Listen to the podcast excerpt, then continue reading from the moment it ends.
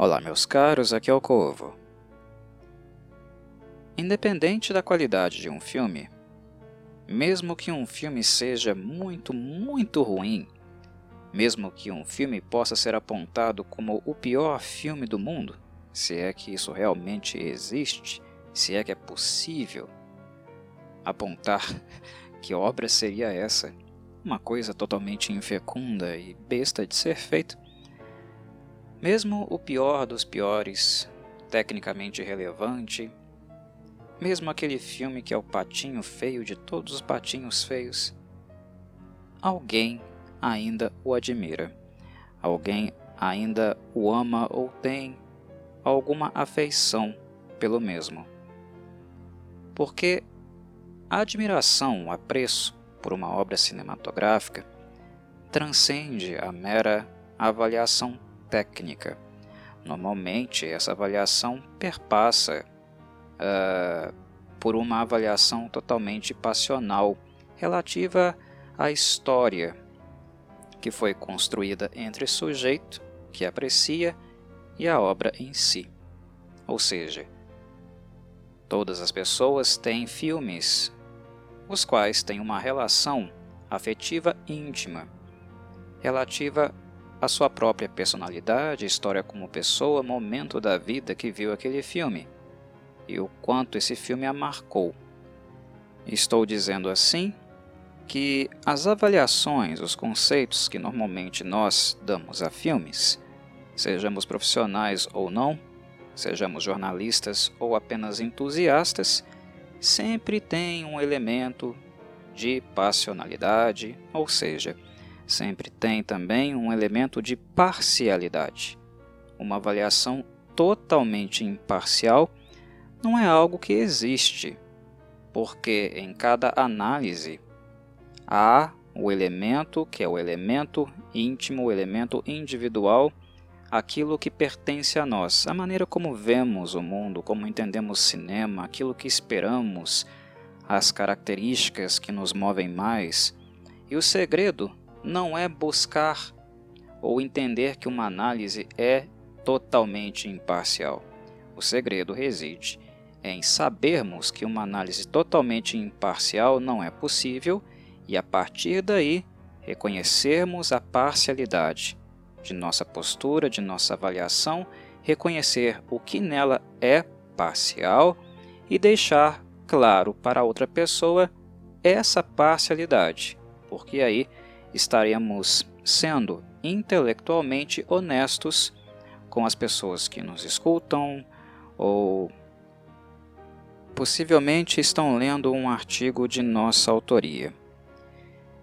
Estou dizendo assim que o texto, a avaliação, o comentário deve ser assim então descompromissada, que não preze tanto pela imparcialidade e por sermos naturalmente parciais, devemos então fazer um texto totalmente parcial? Não, não estou dizendo isso. Não confundam as coisas. Estou dizendo que a busca pela imparcialidade é um exercício e um exercício que nós temos que estar totalmente atentos, porque é a partir desse exercício que nós podemos notar a nossa parcialidade e naquilo que ela é demasiada, muito tendenciosa, nós a reduzimos assim para que o texto tenha um pouco mais de honestidade. Né? O texto seja um pouco mais uh, honesto com a obra em si e com os seus realizadores. É apenas isso. O fato de nós sermos sempre parciais, termos uma identidade, uma identidade que vai vazar em nossa análise, termos preferências, o importante é que nós a reconheçamos para que retiremos o máximo possível aquilo que suja esse texto, essa avaliação de nós e não deixa a obra, naquilo que ela contém, nas suas qualidades e defeitos, transparecer. Uma limpeza total, como falei, né, uma imparcialidade total não é possível, mas a parcialidade pode ser reduzida, e nós apenas reduzimos essa parcialidade na medida que nós reconhecemos a nossa própria parcialidade, aquilo que nós colocamos de nós nesse texto, em nossas percepções. As nossas percepções e o quanto elas são pessoais devem aparecer para o leitor, caso nós não consigamos uh, afastá-las do texto, né? ou, ou caso nós acreditemos que o texto necessita delas para ter alguma fluência, né, sentido para a análise que nós estamos construindo. Ser justo com uma obra ou ser justo com um ouvinte leitor é ser transparente. É deixar que o leitor nos veja, né? nos veja em relação aos nossos conceitos e também preconceitos, né? porque preconceito todo mundo tem. E esse preconceito aqui estou falando uh, do não saber, né? do falar sobre algo sem saber. Uh, todos nós temos posturas preconceituosas com uma obra porque nós não conhecemos a obra totalmente. Né? Nós temos conceitos porque estudamos muito uma obra, mas sempre resta ali uma pontinha de preconceito sobre um fator que nós não temos como saber porque não há registros, não há nada, não existiu a possibilidade de nós apreciarmos a obra, a criação dela em tempo real, por exemplo, ou não sobraram nenhum uh, vestígio, né, uh, documento, gravações que nos possibilitam avali avaliar um processo de construção de uma obra. Entendem? Então, nós sabemos sobre uma obra, uh, avaliamos uma obra até certo ponto, conhecemos ela até certo ponto. Além disso, fica complicado. Então, nós precisamos ter noção disso, uma noção clara, para que isso fique transparente, para que nós não sejamos desonestos intelectualmente. Mas bem, por que, que eu estou falando isso? Né? Por que eu estou falando dos afetos na avaliação de filmes, né? na resenha ou comentários de filmes? Porque isso é algo que nós todos fazemos. Mesmo que nós não publiquemos alguma coisa na internet, como um podcast ou um texto, nós estamos constantemente falando sobre filmes na internet. Falamos sobre filmes no Twitter, né, em outras redes sociais, em conversas de bar com os amigos, no cotidiano. Oh, você assistiu aquele filme X, né? Aquela série Y, gostou do episódio? Achei isso, tal, tal, tal. Avaliações todos nós fazemos em nível formal e em nível informal, mas avaliações todos nós fazemos. Quando nós nos propomos a fazer uma avaliação informativa, uma avaliação formal, essa percepção né, daquilo que é nosso vazando uh, no texto, né, uh, na estrutura de uma avaliação, naquilo que nós montamos na nossa apresentação, é importante de estar claro, né?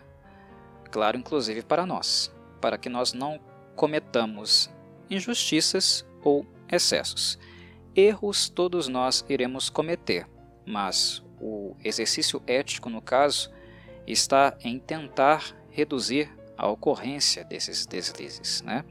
por questão de respeito e justiça, inclusive com quem está nos lendo, não apenas com os idealizadores de uma obra. Mas bem, um, porque os afetos eh, são um ponto é, de interesse aqui no meu podcast, porque esse assunto importa. Porque retomo aquilo que falei no começo: todo filme é amado por alguma pessoa. E esse amor pode se dar uh, pela via positiva ou negativa. Falo dos afetos, falo de passionalidade.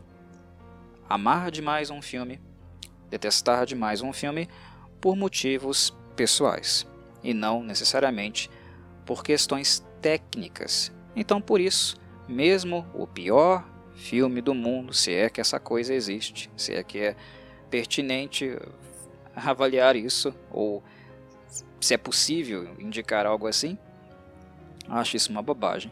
Mas enfim, mesmo o suposto pior filme tem alguém que o ama e tem alguém que vai defendê-lo. Vai defendê-lo com unhas e dentes.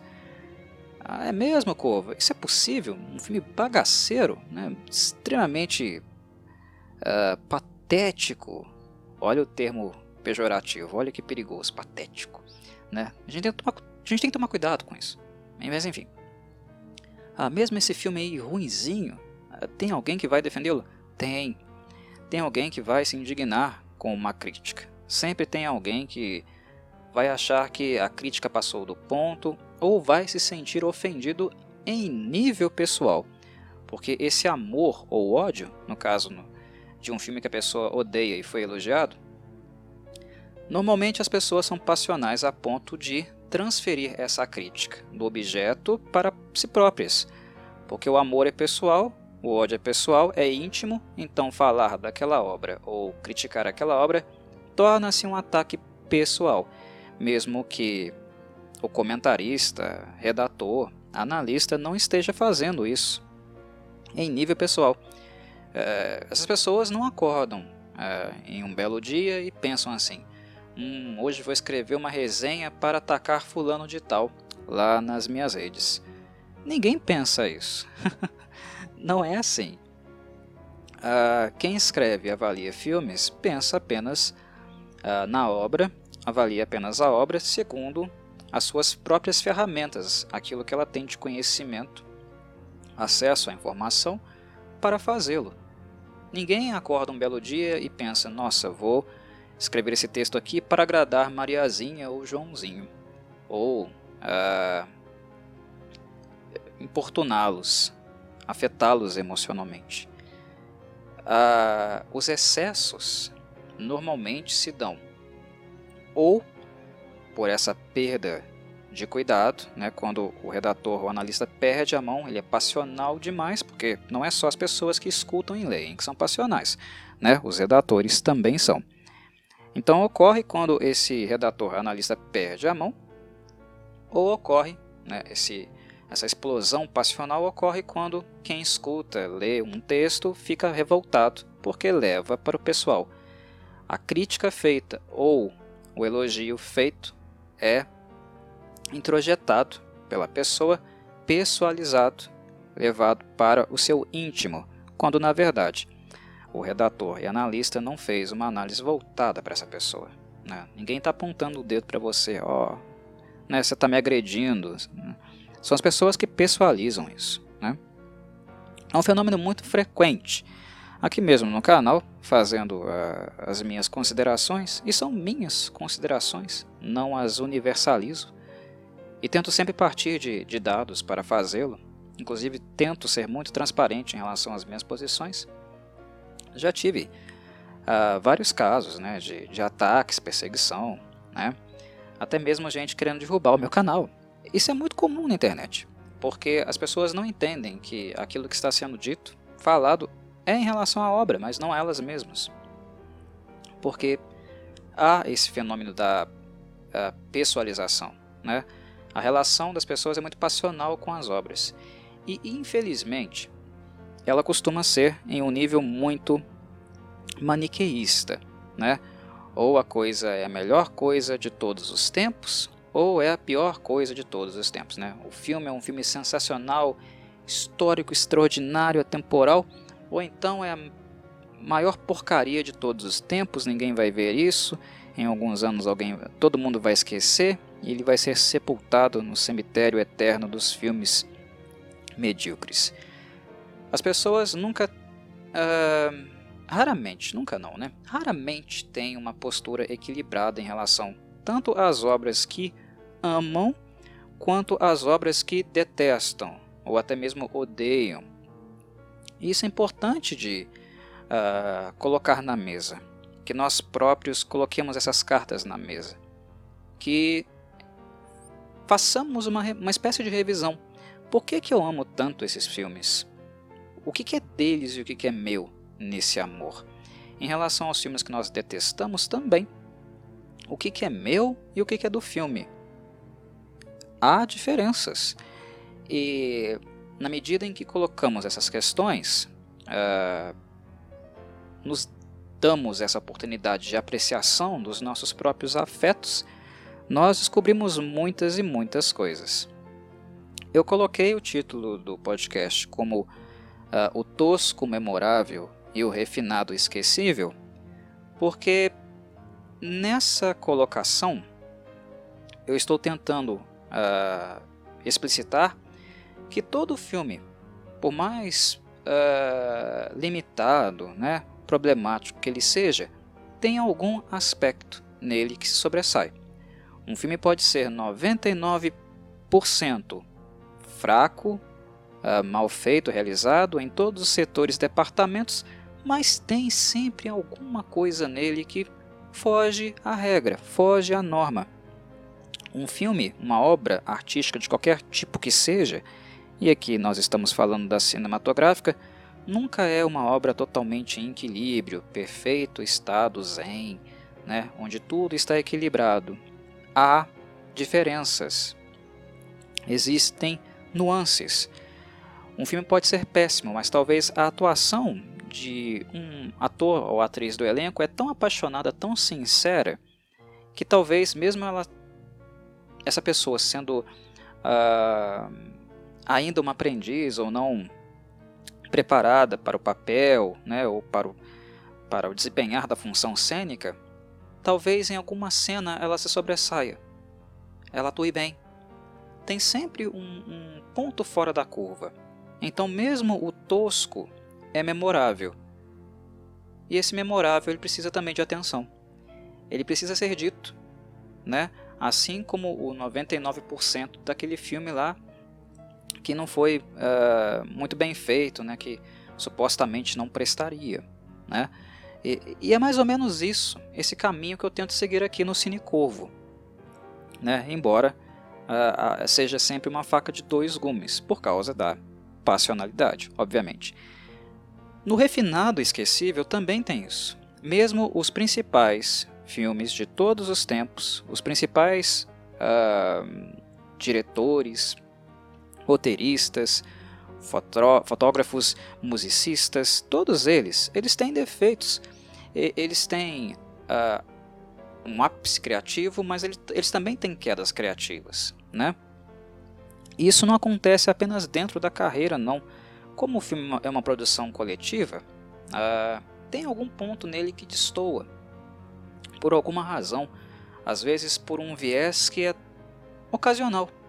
Naquele dia o elenco não estava inspirado, não deu química, ou o roteiro não foi compatível com a premissa ou visão que um diretor tinha para aquilo, e talvez uma cena adicional, né, ou a falta de uma cena, um conceito que foi retirado, acaba ali perturbando uh, o filme como um todo. Nenhum filme é 100% perfeito sempre tem uma falha, sempre tem um resquício nele que fica aquém. Aquela história do filme que, sei lá, ganha todas as estatuetas possíveis de um Oscar.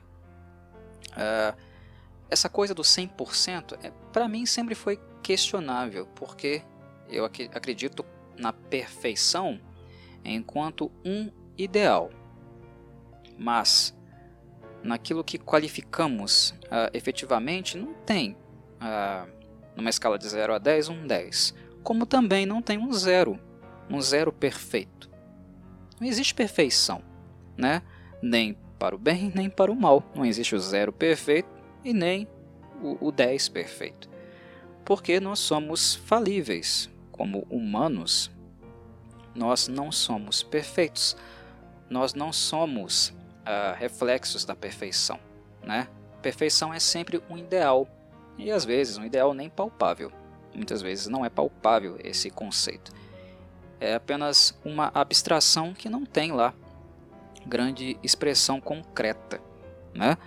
É, enfim, por isso eu não acredito em zero né? e nem em 10.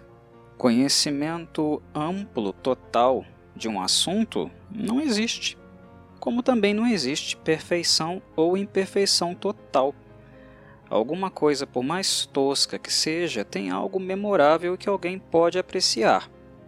E aquilo que é mais refinado, beirando a uma masterpiece, uh, sempre tem um aspecto que poderia ser melhorado, que poderia ser melhor trabalhado.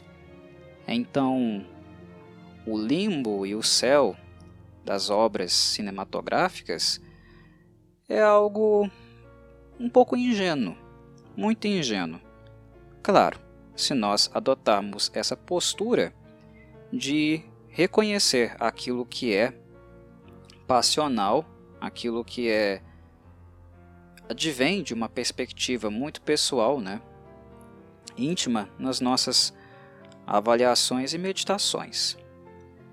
Esse assunto é um assunto que eu precisava colocar aqui no canal, inclusive como uma forma mesmo de introdutória de orientar a escuta dos meus podcasts, porque devido à postura passional, devido a, ao sentimento de pertença ou intimidade com uma obra, quando uh, eu coloco uma crítica em um filme que é um filme aclamado, historicamente colocado no Olimpo da sétima arte, quando eu faço uma crítica, normalmente a passionalidade leva as pessoas a serem violentas, agressivas.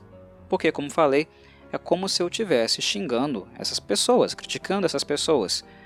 Parece que às vezes né, uma crítica que se faz a um filme uh, é como se nós estivéssemos xingando a mãe de um sujeito é, é pesado. Né? A postura passional leva as pessoas a rompões de humor muito grandes. Né? As pessoas se sentem ofendidas, atacadas intimamente.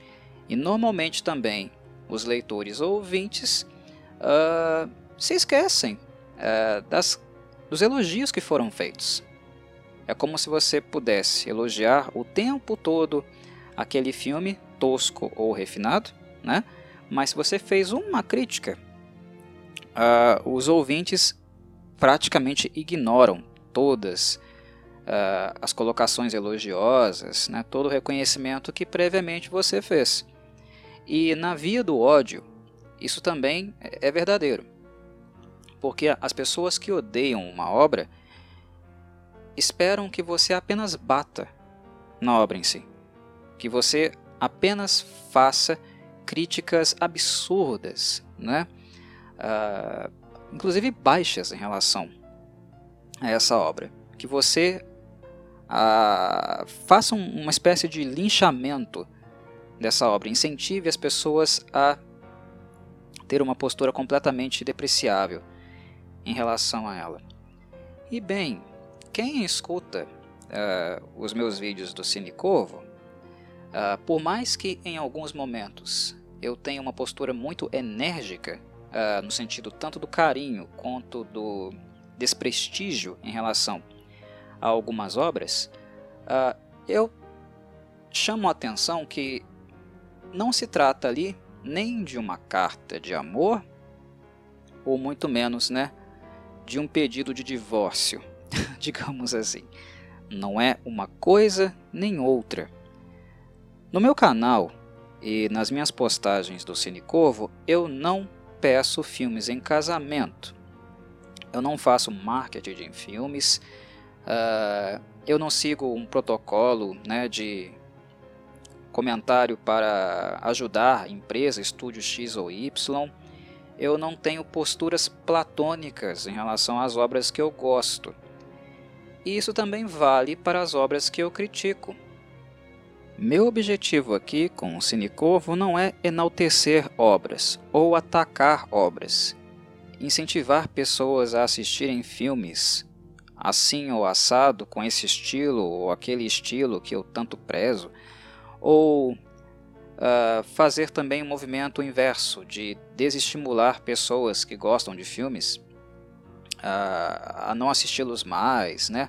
Ou não procurar por eles, né, fazer troças, zombar das obras. Não, a minha postura não é passional. Na verdade, o exercício vai uh, na contramão do que eu estou explanando aqui, colocando aqui em relação à passionalidade. Uh, o exercício vai no sentido de identificar naquilo que eu mais amo e admiro em obras uh, de meu apreço problemas. E naquelas obras que são horrorosas, uh, que não me apetecem, né, ou que claramente tem problemas técnicos, tentar reconhecer nelas algo de bom. O que eu faço no Cine Corvo é uma degustação. Eu tento sentir os sabores de uma obra cinematográfica, falando metaforicamente. Né? O azedo, o doce, o amargo, aquilo que é agridoce. Eu aprecio, saboreio essas obras. É basicamente esse o movimento. Inclusive, uh, no movimento de revisita de obras muito antigas, que eu assisti várias e várias vezes, ou aquelas que eu assisti há anos, e assistindo novamente, tem uma nova impressão, uh, tem uma nova experiência, porque como pessoa eu também mudei, envelheci, aprendi coisas novas, uh, revi alguns conceitos, enfim, né, mudei. Uh, o envelhecer passar dos anos, uh, nos leva a mudanças inevitáveis como pessoa. Nós também não somos a mesma pessoa com a mesma mentalidade em todas as fases da nossa vida. Né? Então é um movimento, é um passeio por essas obras, um tatear sensível delas naquele momento ali. É bem provável que, futuramente, quando eu possivelmente voltar a algum filme, eu terei uma percepção um pouco mais ampliada ou até faça revisão de alguns conceitos que em determinado momento eu tinha sobre uma obra. Porque o movimento é esse, de reconhecer no tosco o memorável e no refinado o esquecível, para que nós não caiamos em amores platônicos ou ódios platônicos, digamos assim. É bem esse o movimento do Cine. Eu não estou aqui insultando o filme favorito de vocês, embora eu dê algumas alfinetadas, né? várias alfinetadas na verdade, uh, porque é um processo de redescoberta, um processo lúdico, inclusive também de movimentar um pouco um filme uh, naquilo que ele apresenta, no seu arcabouço. É muito cômoda né, a postura de deixar um filme em banho-maria. Ninguém mexe, né, ninguém cutuca. Ah, ele é um filme espetacular, memorável, né, é, eterno. Esse conceito fica parado ali, ninguém questiona, ninguém mexe e ninguém percebe o que é esquecível no refinado. Em relação ao tosco, a mesma coisa. Uh, muitas pessoas não se perguntam sobre os limites orçamentários, né, o que realmente uh, os produtores, atores e atrizes tentaram conseguir uh, com tão pouco, com recursos limitados. Né? O que é banalizado, o que é escorraçado, também é deixado ne nesse status. Né? Não, não são feitas muitas revisões. O que para mim é um equívoco. No tosco, há sempre algo memorável, basta procurar e no refinado, sempre algo esquecível. Né? Mas há tosco e memorável, refinado e esquecível. Há ambas uh, coisas acontecendo ao mesmo tempo, ambos elementos, o que uh, nos impede nos deixa alerta de colocar um filme lá no Olimpo ou outro filme no Hades. Não é jogar um filme no inferno, mas também não colocar um filme no céu é ponderar sobre fraquezas e forças de uma obra. E nas, fra nas fraquezas, inclusive, reconhecer ah, os motivos que condicionaram o filme a essas fraquezas, ao invés de apenas jogar pedra ah, em um diretor, em um ator ou atriz, em um roteirista. Né? É importante ponderar. Enfim, esse uh, podcast, essa introdução, é, na verdade, né, é uma fala até que introdutória, e foi com esse objetivo que a fiz. Uh, fiquei motivado a fazer isso porque, querendo ou não, sempre aparece alguém que age como se eu tivesse xingado a própria mãe da pessoa em questão, do sujeito é uma postura, né, na verdade, uh, um revide, como se o ataque fosse pessoal. E com todo respeito, isso revela também muito sobre a pessoa, né? Que tem esse rompão de humor, né? Da relação que ela tem com o filme, que possivelmente é muito platônica, né? cega, até mesmo imatura. Uh, aqui na internet, na rede social, somos todos anônimos.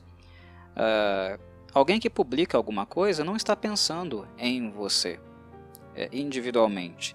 É claro que muitas pessoas se manifestam na rede social, são presentes, uh, apreciam o trabalho, fazem comentários construtivos, alguns outros mais críticos, né, tentando auxiliar a pessoa né, responsável pelo conteúdo, né, alguns depreciativos também tentando destruí-la, enfim, há figurinhas que participam mais e que são uh, imediatamente reconhecíveis, porque elas se fazem muito presentes. Né? Então, essas pessoas são notadas, inclusive para nós que lemos os comentários, uh, passamos inclusive a notar o perfil da pessoa, né? o estilo de escrita dela, como ela pensa, analisa, pondera aquilo que mais agrada ou não.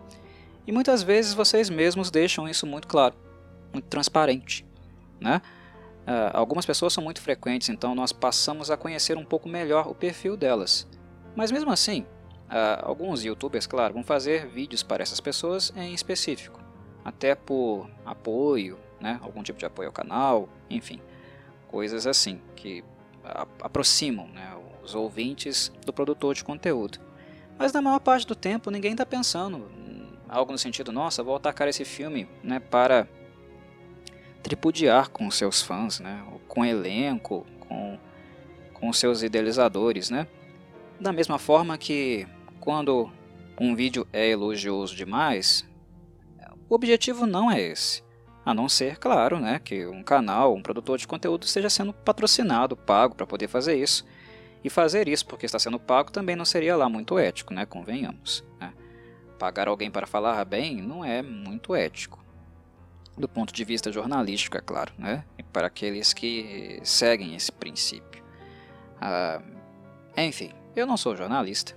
Ah, o meu canal nada mais é do que ah, um espaço de tentativa de conexão com pessoas que se interessam pelas obras que eu interesso mas na maior parte do tempo é um canal que revela o meu perfil, a maneira como eu me relaciono com tais obras. E o meu canal de relação é com tais obras em si. Né? Quando eu posto um vídeo aqui, o vídeo é resultante da minha sensibilidade com aquela obra em questão que eu estou conhecendo ou revisitando.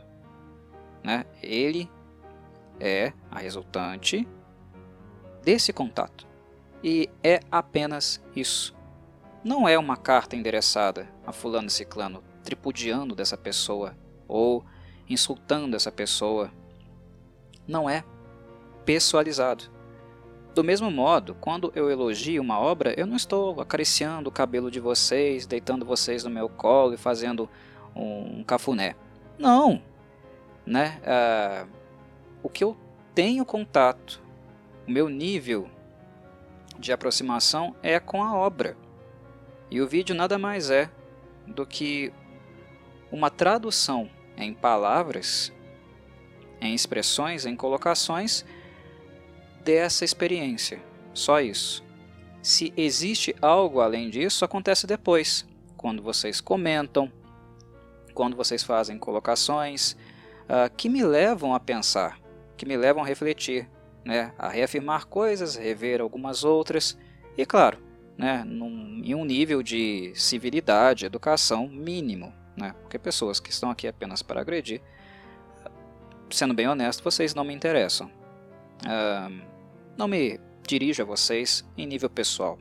Não agrido nenhum de vocês, né? Não tripudio com vocês. Mesmo que meus vídeos possam ser ácidos, não é essa a minha pretensão. Né? Não é esse o meu objetivo. Né? E se vocês se dirigem a mim dessa forma, vocês se tornam nulos no meu interesse. Uh, quando alguém se coloca violentamente contra uma pessoa, ela já está para mim, claramente, uh, colocando, é explícito, não quero conversar, eu quero atacar. Não há maneira de estabelecer um diálogo que realmente seja um diálogo, uma troca de ideias, né? uma exposição de diferentes posições que possibilitem né, uma síntese, que ambos saiam aprendendo desse contato. Ah, quem agride não quer fazer isso, quer apenas impor sua visão. Uh, meus vídeos não têm essa pretensão, né? eles são apenas o retrato do meu contato sensível com as obras e nada além disso. Eles não são pretensiosos, né? e não estou de maneira nenhuma entrando em conflito também com quem tem posições diferentes das minhas. Inclusive, uh, é na tentativa de reconhecer aquilo que é memorável no tosco, aquele 1%, ou também reconhecer aquilo que é esquecível no refinado, aquele 1%, uh, ah, que me coloca nessa busca né, de uma análise, de uma explanação, de uma explicitação apenas da minha relação, das minhas impressões e nada mais.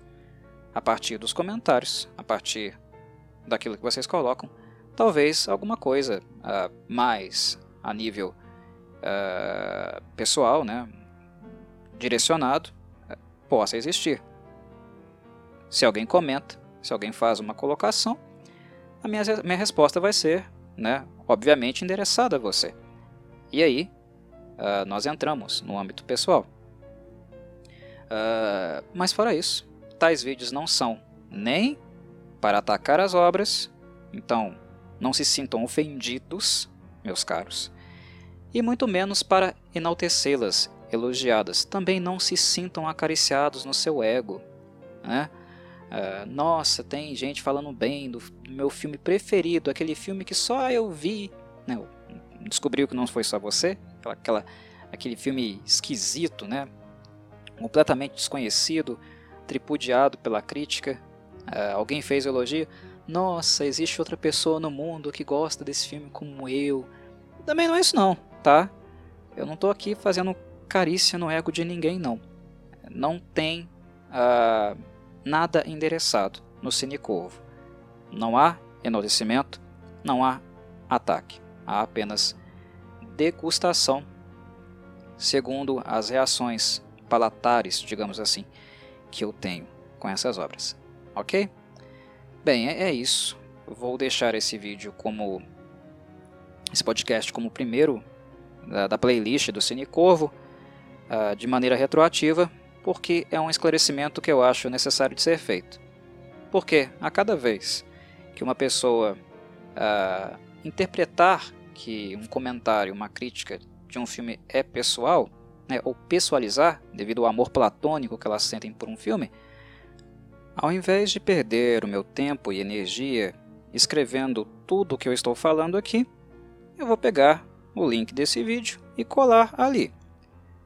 Se mesmo assim a pessoa ainda não entender que a crítica não é endereçada aos fãs né, ou detratores de uma obra, se mesmo assim ela insistir na violência, na arbitrariedade, naquilo que impede diálogo, aquilo que destrói pontes, impede conexões, aí eu usarei dos recursos do YouTube que ele me possibilita para impedir que essa pessoa destrua as pontes que os outros querem estabelecer aqui. Né? Impedir que essa pessoa transforme o meu canal em um ambiente tóxico. Simples assim. Assim eu não canso a minha beleza e nem a de vocês. Simplifico. Certo? É isso. Um abraço a todos e saudações Corvides.